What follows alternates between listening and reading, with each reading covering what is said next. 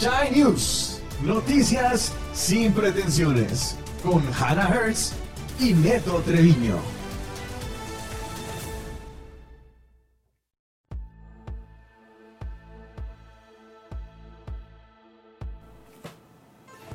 Anita. Netito, ¿cómo, estás? Bien, ¿y tú? Bien, tenemos un nuevo Chai News Super Fan. Es que todos los días, todos los días comienzan a caer nuevos Chai News, qué bueno. Muchas Aplausitos, gracias. aplausitos. Sí, aplausos, aplausos, por favor. Muchas, muchas gracias. ¿Quién es? Gustavo Ferrero. Gustavo. Un- es un eh, early adopter de Chai News que se ausentó por un tiempo y ahora lo tenemos de vuelta. Muy bien, pues bienvenido de vuelta. Te extrañamos, Te mucho. extrañamos. Pero qué bueno, qué bueno que este que al final del día poco a poco más Chai News se van sumando a la causa. Eso está chido.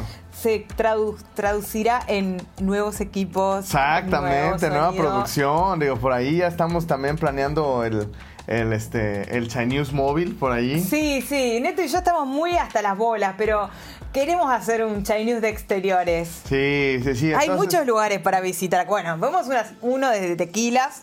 Sí, Ese sería exactamente, bien fácil. en, en- en- en la, en la locación del nuevo Tequila Coyotes. Pero también queremos enseñarles otras cosas a- todos ustedes, Chanewers. Ir, eh, ir a, por ejemplo, Dafen, Dafen, el pueblo de los, de los de pintores, los artistas. de los copycats. al, al Window of the World. Wind of the World, que ahí es eh, darte un tour por, por todo el mundo en menos de cinco minutos y ya está ahí te la Torre Eiffel. si no tuviste plata para viajar, pero tenés un celular, te podés ir a sacar fotos con Sí, de, de hecho la pirámide de es- estaría buenísimo. Porque, o sea, si encuentras el, el- el ángulo perfecto, ya chingaste. Filtro perfecto y todo, aquí, en París.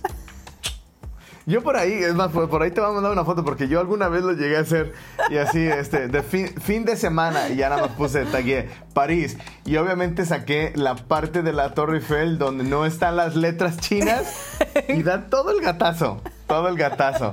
Oigan, pues bienvenidos a Chai News, otra semana, muchas noticias. Sí. Este, por ahí ya Hanna compartió el script y pues vámonos de lleno con la información, ¿te parece? Exacto. sí. Muy bien.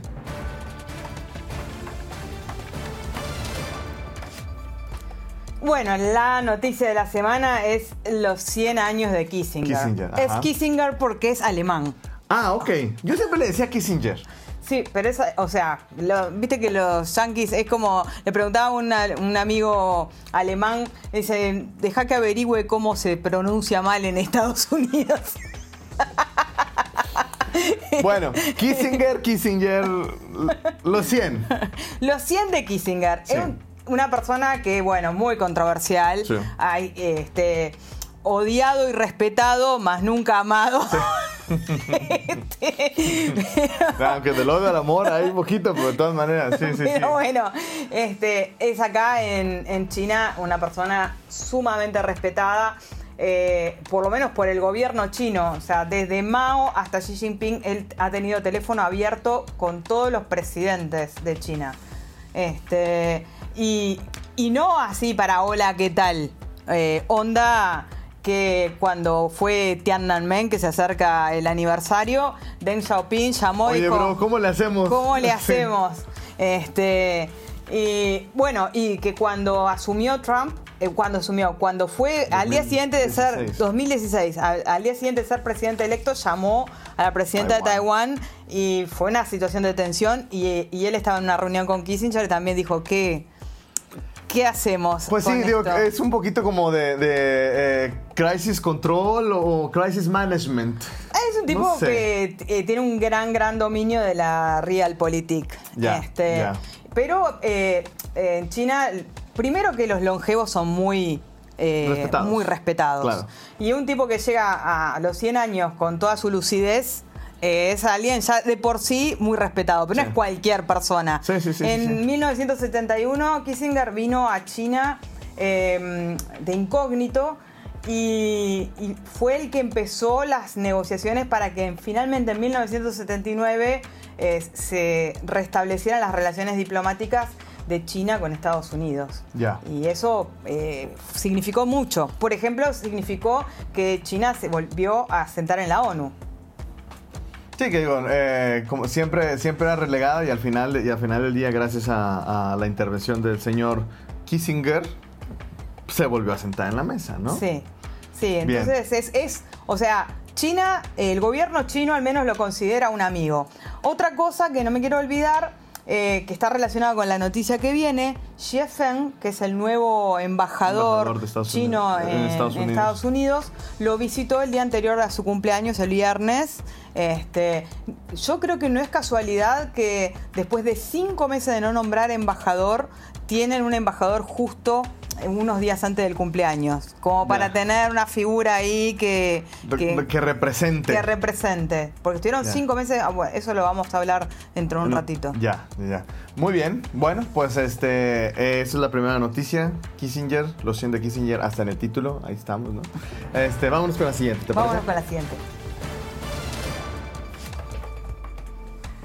Bueno, como hablábamos hace un ratito, eh, China acaba de nombrar eh, nuevo embajador en Estados Unidos, eh, Xie Feng. Chefan. Es un tipo muy experimentado, eh, con mucha cancha, con muchos contactos, porque ya estuvo antes en Estados Unidos.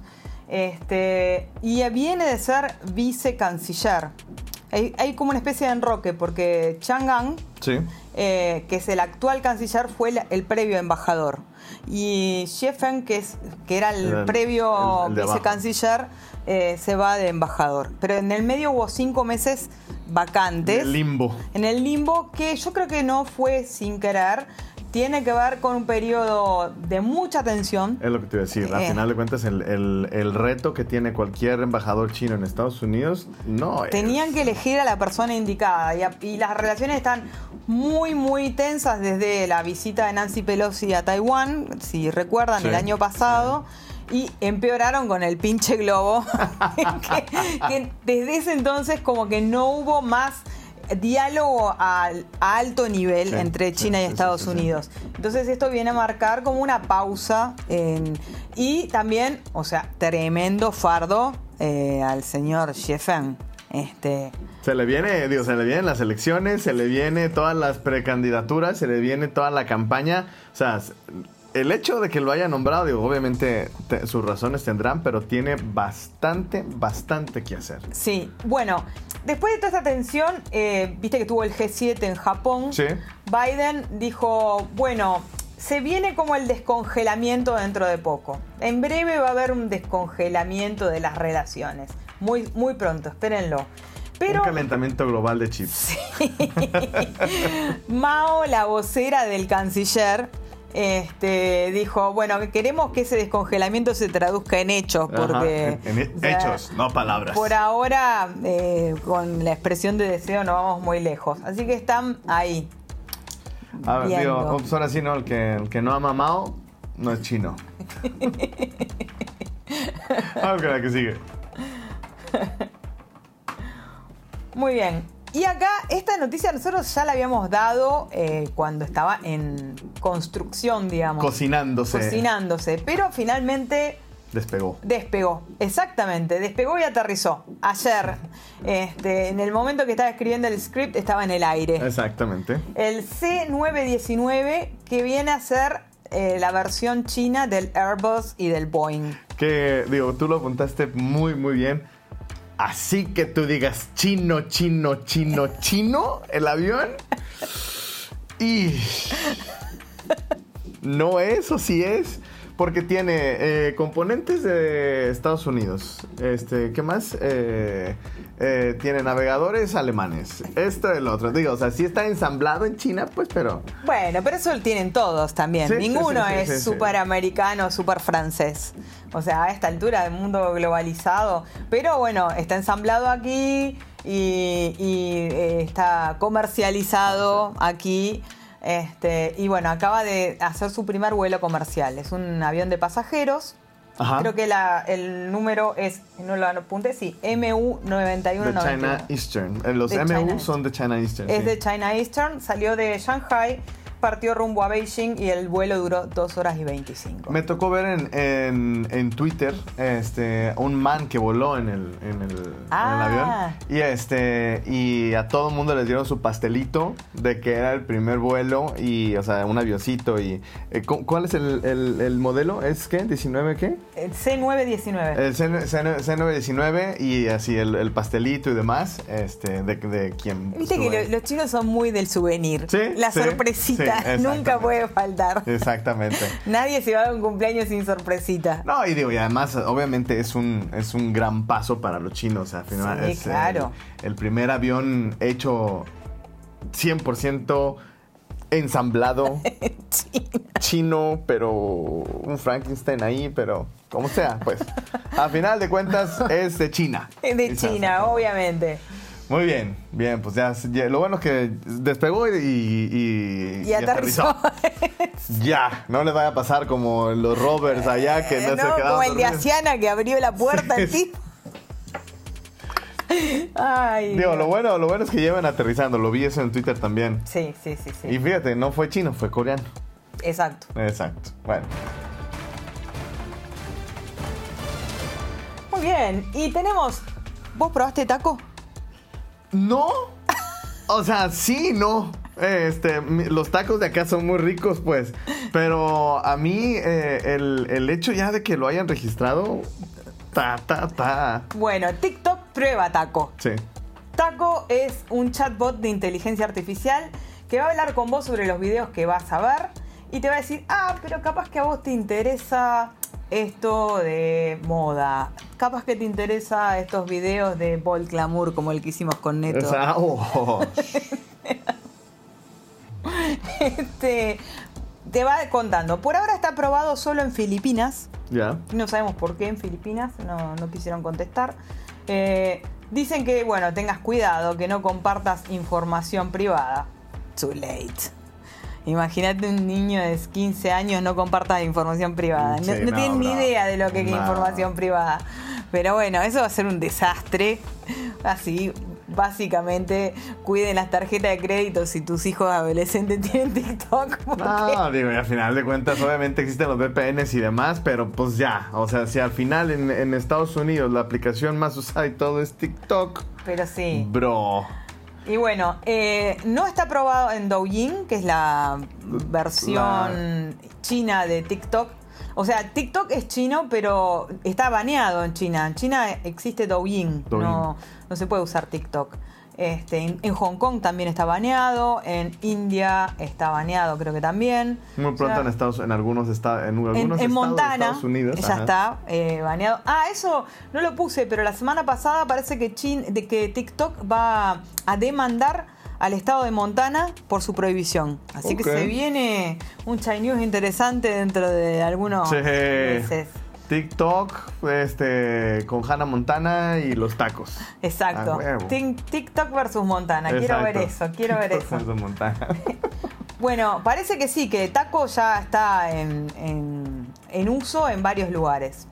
Pues digo, eh, yo, yo creo que estamos todavía en la, en la parte inicial de, de la inteligencia artificial. Obviamente ChatGPT, BART, Bing, Boom, Bang y todos los, los chatbots que, que quieren salir. Pero al menos que ya TikTok haga un, eh, un avance y ya tenga su propio taco, habla que le van a poner guacamole.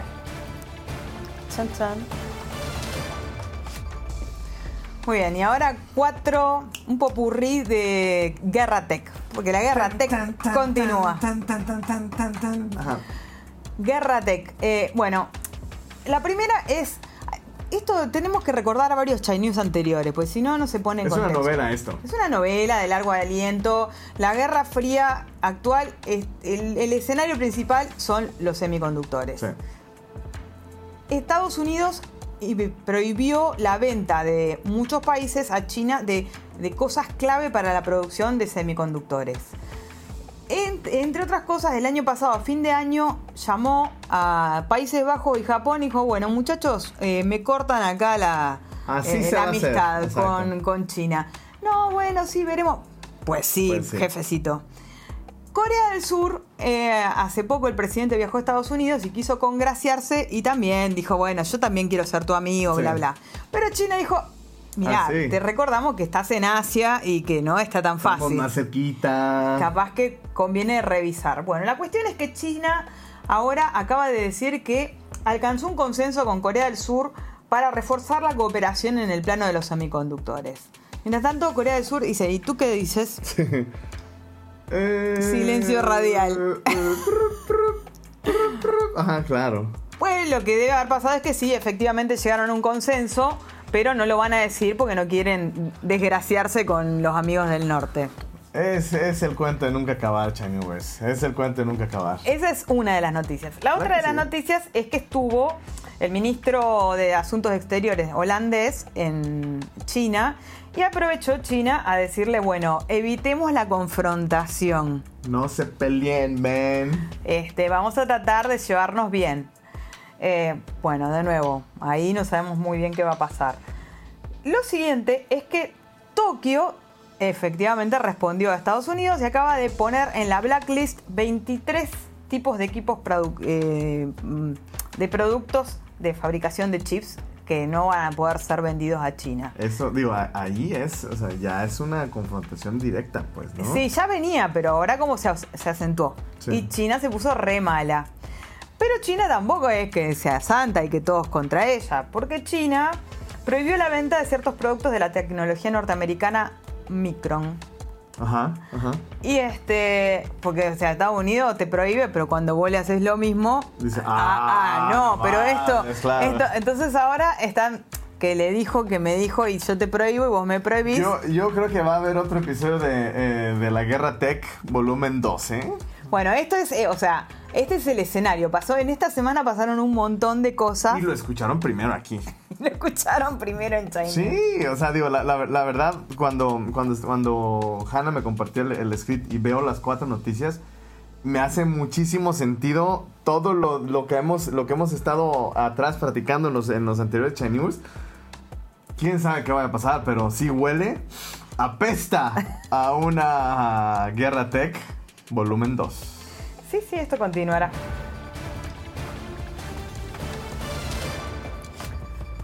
Muy bien. Y Latinoamérica y el Caribe se convirtió en el segundo destino de inversiones chinas en el exterior. Este, a todo esto yo rastreando información sobre esta noticia me entero que existe una cosa que se llama el foro Ah, sí, China sí, sí. CELAC. No sabía ni que existía. Que Eh, va a ser ya fuente de, de China, por supuesto. Este, el foro China CELAC es un foro que se armó a instancias de Xi Jinping en 2014 y que justamente busca reforzar la cooperación China-Latinoamérica y el Caribe. Y bueno, este eh, está súper grosso, bullish el negocio China, América Latina y el Caribe. Eh, alcanzó los 486 mil millones de dólares de transacciones, que es un- casi un 8% de aumento interanual. Es una bestialidad. Sí. Este, hay más de 3.000 empresas chinas que operan en LAC, en LATAM, este, en varias de ellas privadas. Porque, o sea, existe el mito de que todas las empresas son del De Estado. Pues no, pues Ya, no. ya. Ya, ya hay muchísimas empresas privadas operando en China y hay, o sea, trenes, infraestructura, todo tipo de cosas. En, eh, en México eh, me acuerdo que fue muy sonado el, el Dragon Market. Era como este, este corredor eh, comercial, una expo este, permanente que, que, que estaba en el, en el- en el sur de México. Y, este, y, era, y era todo un show de, o sea, que iban a ver ahí productores y uno podría ir. Era como una feria de cantón permanente en México, ¿no? Entonces, digo, al final del día no me sorprende que, que todo eh, Latinoamérica y el Caribe sean un destino este, para la inversión, la inversión china, ¿no? Sí, y un par de noticias de América Latina que las metí acá porque son muy cortitas. Una es que Argentina, viste que se yuanizó Sí. un poco. Yuanizado. Este, va a un- intentar aumentar la yuanización eh, porque básicamente Porque no les tiene- no- dólares. exactamente, no les, no les queda de otra. Están cortitos de dólares, amigos, así que precisan Nos yuanes. queríamos amigos argentinos, pues, pero pues... ya va a pasar, ya va a pasar. La cuestión es que, bueno, también el ministro de Ganadería, Agricultura y Pesca uruguayo, Fernando Matos, estuvo en, en China eh, después de que ya hubo una visita del canciller uruguayo. Y la, la noticia, por, por lo menos para mí, que soy también uruguaya, es que salió en el Global Times, porque generalmente no era ni bola, básicamente, es como, bueno, hubo un uruguayo, pero le dedicaron como una página de su este, diario electrónico. Se importan, ¿eh? Así que bueno, Uruguay nomás, este, ahí eh, teniendo su lugar en el corazón de China. Bien, ¿no? Y además en el corazón, en el corazón de China News. Por supuesto.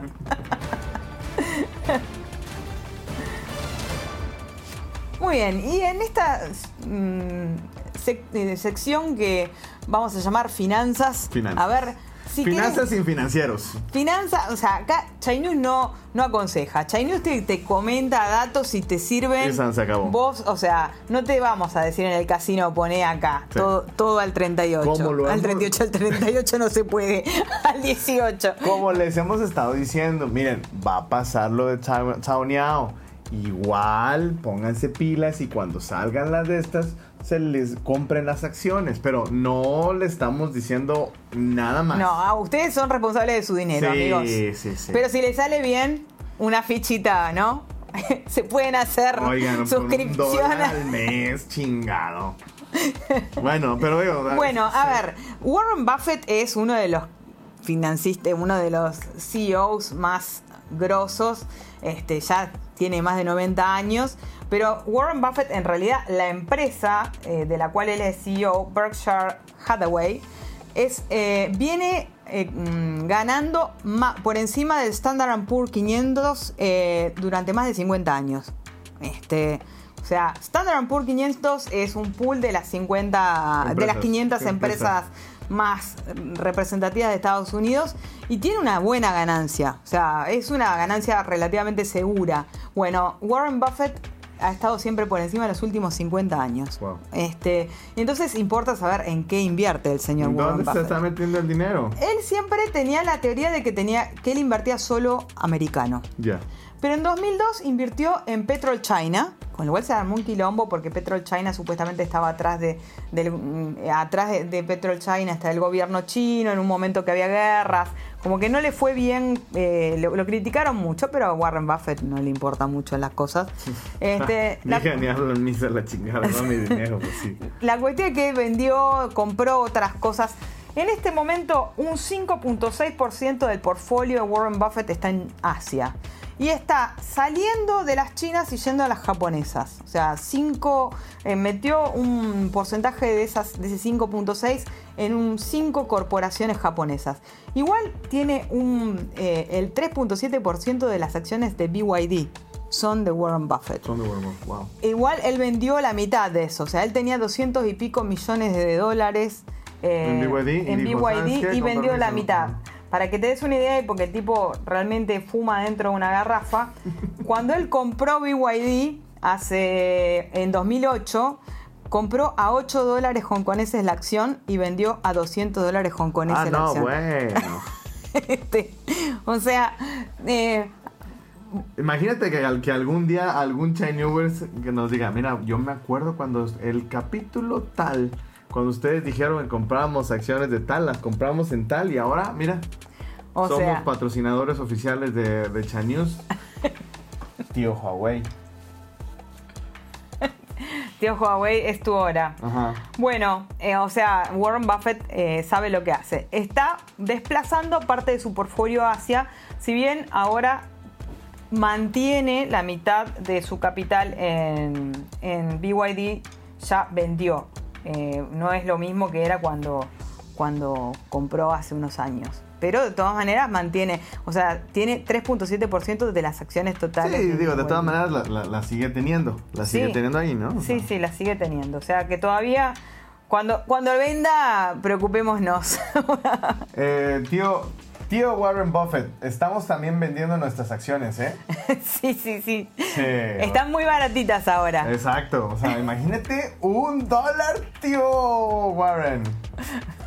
¿Pilas, no? ¿O qué? Bueno, esto para los que vivimos en China fue eh, un escándalo, eh, Cathay Pacific. Sí. Eh, a ver, Cathay Pacific es una aerolínea de bandera hongkonesa. Sí. Los hongkoneses tienen eh, cierto racismo eh, anti-chino, eh, muy marcado, anti-chino de mainland. Sí. Este, no sé si llamarlo racismo porque son étnicamente son parecidos, pero tienen diferencias. O sea, hablan, ellos hablan cantonés, los chinos hablan mandarín, Mandarín. los chinos de mainland hablan mandarín, no todos, pero muchos. Y este, eh, concretamente el episodio fue que unas azafatas se rieron de unas señoras que no sabían pedir una frazada en cantonés, cantonés ni en inglés. Y, y ellas eh, empezaron a decir, no, no entienden el idioma humano. Bueno. Y de ahí en adelante dije, si no, si no sabes cómo decir frazada, no tengo por qué dártela. Y así. No, Este, digo, ahí- sos ahí- ahí azafata, obvia- ¿no? O sea, obviamente sí ya es un, un episodio de racismo bastante, bastante fuerte. Digo, eh, Tache, y esto lo sé por, por amigos pilotos y azafatas, este, o sobrecargos, perdón, eh, que si tú vas a armar tu, tu vuelo, tienes al menos una persona que hable el idioma hacia el destino donde vas. Exacto, exacto, porque el avión iba a, no me acuerdo, a Chengdu. Ajá, iba a mainland. O sea, entonces Sí. Cathay es Hong Kong, mainland. Sí. Entonces, ya desde ahí ya te habla de, de una mal una mala mal servicio, directa, además de racismo, pero además un mal servicio. Totalmente. Este, bueno, la cuestión es que terminaron despedidos, pero eh, yo vi, salieron chats de que esto no es ni cerca un episodio aislado. Y en Mainland hay todo un escándalo de, bueno, ¿por qué no le enseñan a su personal a comportarse y nosotros queremos algo, esto no alcanzó? Con que los echen no alcanza. Claro. Queremos que haya una nueva, eh, eh, una nueva formación de sus recursos humanos que les enseñen a no ser racistas. Sí, no, Dios. eh, y, además, digo, en estos, en estos tiempos, ya. O sea, no puedes, no, no, no, no te puedes aventar un episodio así. Aunque lo que vivimos nosotros en COVID, ya lo platicamos, ya Sí. lo hemos dicho miles de veces. O sea, sí fue, fue muy, muy fuerte. Pero bueno, digo, al final del día. Sí, sí, sí, este, los chinos son víctimas y victimarios de racismo, o sea, no, no es que es unidireccional. Unidireccional, exactamente. Este, Pero bueno, digo, nosotros, Chinese, no al racismo, no al clasismo, no a nada. Puras noticias sin pretensiones. y- nosotros, pura recepción de dólares, es lo nuestro. eso es lo nuestro, eso es lo nuestro. Si nos dan dólares, no nos importa de nada. Exacto, somos mercenarios de la información. Mercenarios de la información.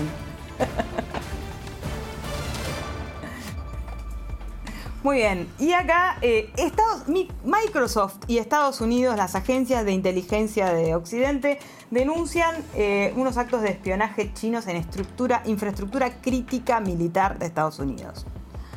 ¿Qué sé yo? ¿Le creemos no le creemos? Yo le creo a todo el mundo y no le creo a nadie. No, ajá, digo, ajá. O sea, eh, según lo que dicen Microsoft y agencias occidentales, este, el miércoles reportaron que la compañía Volt Typhoon, que es respaldada por el gobierno chino, habían estado espiando una amplia gama de organizaciones, incluyendo Guam, que es una base militar de Estados Unidos. acá en Asia, ajá. Este, desde telecomunicaciones, centro de transportes, etcétera, etcétera, etcétera. Como que los hackers tenían noción de todo.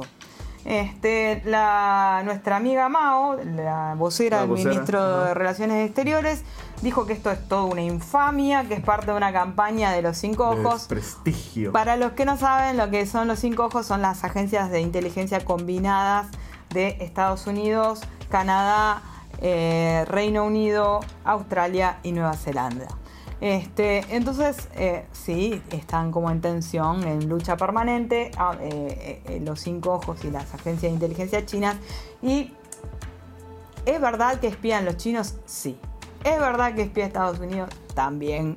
¿Es verdad que espían los cinco ojos? También. Pues guerra, amigos.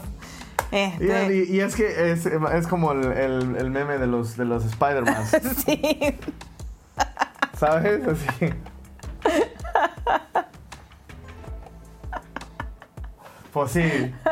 Ahí se, echan, se echan la misma, se echan la bolita. Están todos eh, espantándose. Se, se ríe el muerto del degollado.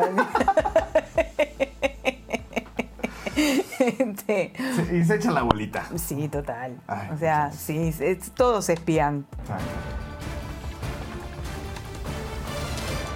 Y bueno, llegamos a la nota de color. Esta nota de color no será muy graciosa, no será lo más espectacular del mundo, pero es lo segundo más espectacular del mundo, porque es el segundo árbol más alto del mundo. Fue encontrado en la región autónoma del Tíbet, en el suroeste de China. El árbol es un ciprés de Bután y tiene 102.3 metros. Mira, acá, acá tenemos la... eh, Altísimo. Bueno, más. Eh, acá, espera, espera. Eh, ahí está. Miren. Oh, sigue. No, no, no, No cabe en la pantalla. No por eso cabe en la pantalla. De tan alto. Súper alto el, el coso que lo convierte en el segundo árbol más alto detrás de la secuoya de la costa estadounidense. Los eh, eso a mí me, me tocó ir eh, a, ese bosque de los cuellos. No, son, son enormes. Digo, y, y y para China que siempre es buscar siempre ser el número uno, ya el ser el, nú- el número dos. Es el número uno de Asia. eh, o sea, Bueno, No, pero ahora ima- imagínate eh, al, eh, al encargado del bosque. Bueno, muchachos, hay que ir a medir todos los árboles. hasta que encontremos el más, Más, árbol. sí, exactamente. Eh, sí, mire, licenciado, este, pues aquí tenemos uno que es este de 101. No, bro, no, no, no, no, no. 102, cabrones. Hay que encontrar ese pinche árbol. Ya me lo imagino así. Eh, licenciado, ya lo encontramos. Y to- todavía está buscando el... Sí. Ahora imagínense, no, si ya encontramos uno de 102, vamos por el de 105 culeros. Está uno por uno, Sí, marcando exacto. este no, este no. Pobres cabrones, pero bueno, hey, pero ya hizo noticia y ya está en Shine News. Ya está en. Chai News. Ya vendrá el más alto. Bueno. Bueno. Eh, ah, ah, ah. Y nos fuimos. ¡Ey, nos fuimos! Nos fuimos. Podés seguirnos por Chinese Podcast en TikTok, Chinese Podcast en Instagram, Chinese Podcast en Twitter. Exactamente. Y nos escuchan en todas las plataformas de audio, Spotify, Amazon, eh, Amazon Prime, no, Amazon Music, eh, este, en Anchor, en Apple Podcast como Chai News. Y si querés aportarnos unos pesitos, podés en patreon.com barra News. Exactamente. Y por favor, no nos vamos a ir sin darle un saludo muy, muy especial, en primer lugar, a nuestro Chinewer VIP, VIP. el primo Rodrigo Treviño. Y nuestro Chinewer super fan Gustavo Ferrero, bienvenido, Bienvenido de nuevamente. vuelta, bienvenido de vuelta. Y por supuesto, como siempre, nuestros miembros Cristian Santiago Verónica, Juliana, Elvio y Gerardo.